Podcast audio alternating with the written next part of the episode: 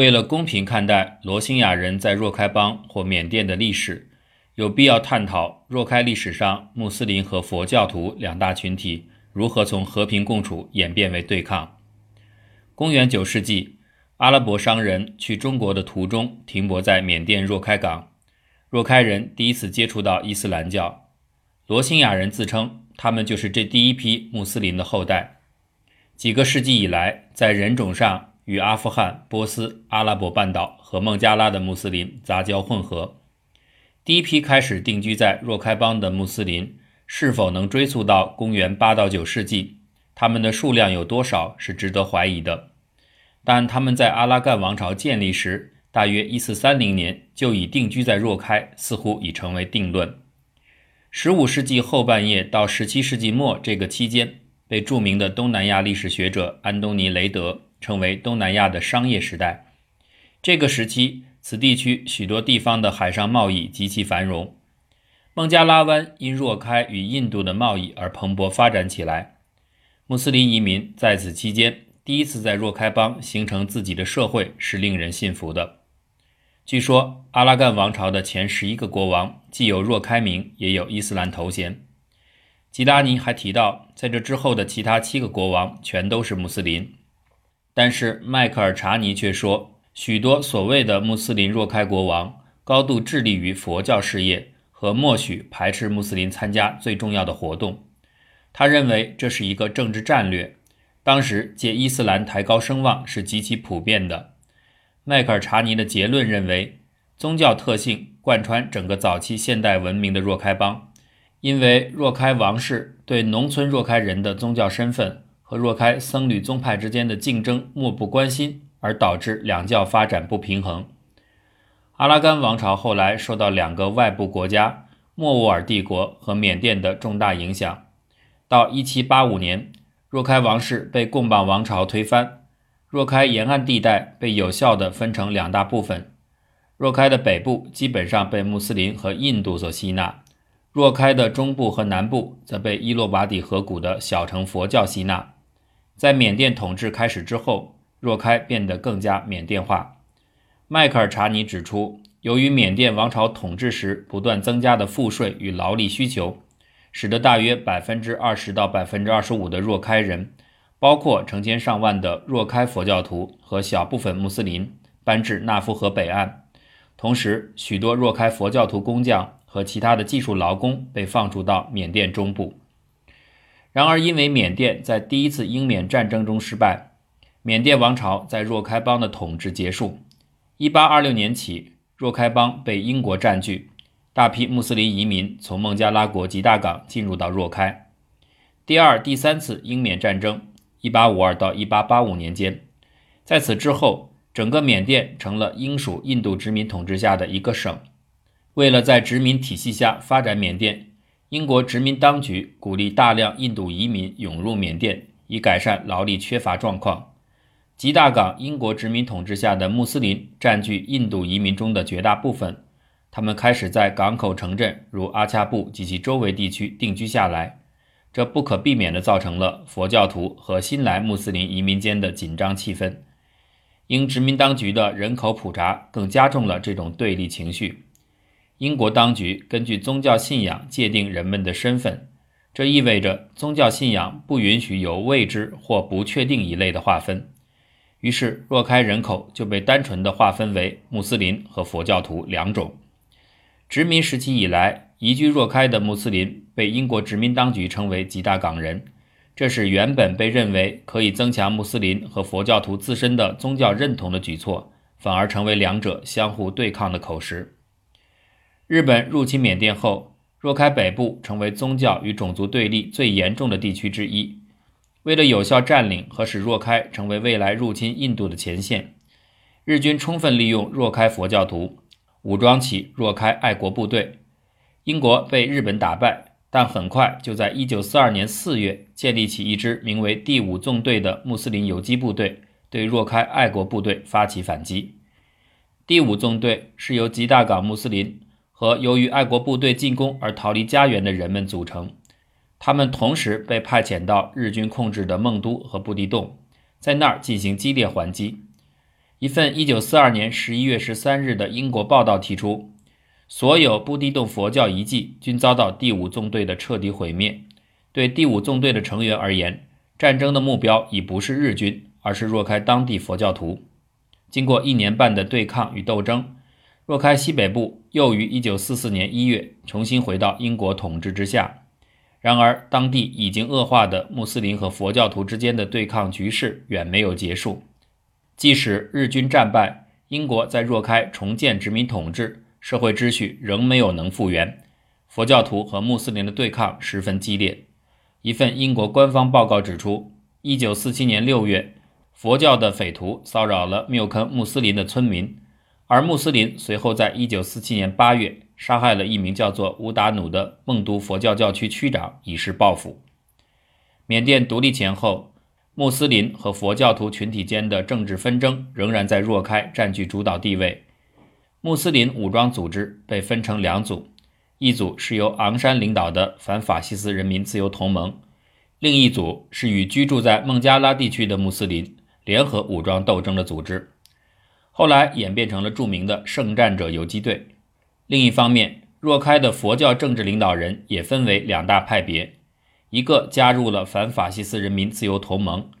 另一个基于强烈的若开民族主义情绪，采取了反反法西斯人民自由同盟的态度。红旗共产党的活动也对复杂的若开政治局势产生了影响。缅甸独立后，若开邦中部和南部选区选举产生的佛教议员要求吴努政府像建立善邦和克钦邦一样，在大缅甸联邦内建立若开邦。而由若开北部选区选举出来的穆斯林议员坚决不同意。此时，他们已经开始用罗兴亚人的名称进行身份认同。他们不同意的原因很明显，因为这样做显然会使佛教徒统治整个若开。他们要求他们的地区不应该被纳入拟议之中的若开邦。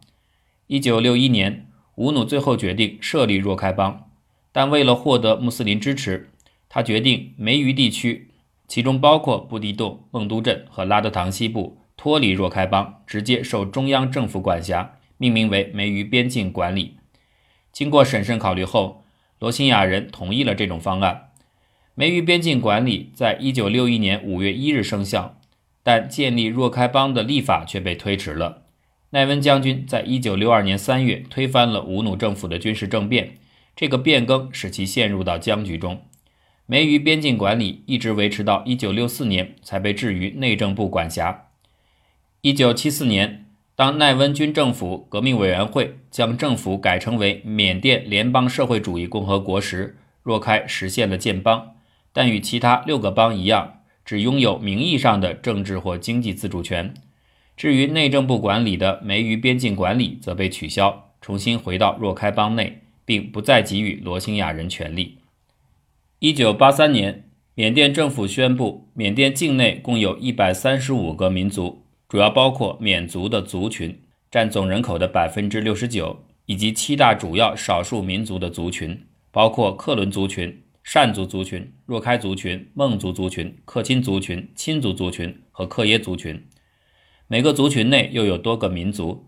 在若开邦，虽然若开族是主要族群。但也包括其他官方认可的民族，比如克曼、卡密、戴奈、马尔马基、缪和德等。但罗兴亚人被排除在外，他们被视为英国殖民时期定居在缅甸的非法移民。虽然吴努政府曾经承认罗兴亚人作为缅甸的族群之一，缅甸政府也曾几次试图建立一个佛教徒与穆斯林和睦相处的若开邦，但在1962年。奈温发动政变后以失败告终。奈温政府宣称，罗兴亚穆斯林是英国殖民时期外来的非法移民，中央政府要采取措施将其驱赶出去，拒绝给予其公民身份，并制定了1974年紧急移民法案，致使他们在自己的土地上成为了外侨。这是导致罗兴亚人永无止息的强制移民的根源所在。接着。缅甸政府实施《一九八二缅甸国籍法》，将缅甸国民分为以下三大类别：第一类普通公民，属于上述八大族群，也是一八二三年之前就存在的土生土长的缅甸人，这些人被视为真正的公民。第二类是联系公民，就是依据先前只执行了两年的1948联邦国籍法案获得缅甸国籍的公民。这些人主要是一八二三年以后的移民与土生土长的缅甸人的混合家庭的后代。第三类是规划公民，就是一九四八年联邦国籍法案终止后接受规划的人。这三大类别中，联系公民和规划公民在某种程度上部分权益受到了限制。罗兴亚人因为被视作外国人，不在上述三大类别内，政府只给予罗兴亚人外侨登记证。一九七七年，缅甸军人政府实施了一项叫做“龙王”的行动，此项行动号召公民登记入册，并检举告发非法移民。这项全国范围内的行动始于若开邦，致使大量罗兴亚人被拘留、逮捕，甚至遭到迫害。从而引发1978年二十多万罗兴亚人涌入孟加拉国的第一次大逃亡，许多罗兴亚人失去了家园。虽然缅甸政府1978年5月宣称仅有3万5590个孟加拉人逃走，但实际上龙王行动至少导致20到25万穆斯林难民逃往孟加拉。1978年4月底，孟加拉时任总统齐阿尔拉曼。指责缅甸政府非人道的驱逐缅甸穆斯林，但缅甸政府不断坚称驱逐的是非法入境者。最后，在联合国难民署、沙特、印度等多方的强烈介入下，两国达成双边协议，同意遣返二十万难民回到若开邦。然而，返回故土的缅甸罗兴亚人的情势没有改变，他们申请加入国籍仍然遭到拒绝。一九八八年，反对奈温政府的全民民主运动失败后，由军人组成的恢复法律和秩序委员会上台执政。若开西北地区军事力量日增，缅甸军方命令罗兴亚人修路，将若开佛教徒迁入孟都和布地洞，纵容佛教徒针对穆斯林抢劫、谋杀，甚至焚烧清真寺，加剧了这些地区佛教徒和穆斯林之间的对抗。罗兴亚人的第二次大逃亡发生在1991年4月至1992年5月，这一次难民数量攀升至25万以上。到1992年4月，孟缅政府就遣返议程的条款及允许难民署的有限参与签署谅解备忘录。1992年9月到10月，在没有难民署的参与之下，孟加拉国政府诉诸武力强行执行遣返案，遭到国际社会的谴责。一九九三年，难民署和孟加拉国同意，要求孟国为难民营的难民提供保护，并以安全自愿方式遣返难民。但这项工作进展并不顺利，到九四年二月才遣返五万两千多人。据估计，目前仍有二十万罗兴亚人在孟加拉国打黑工，另有约二点八万滞留在难民营。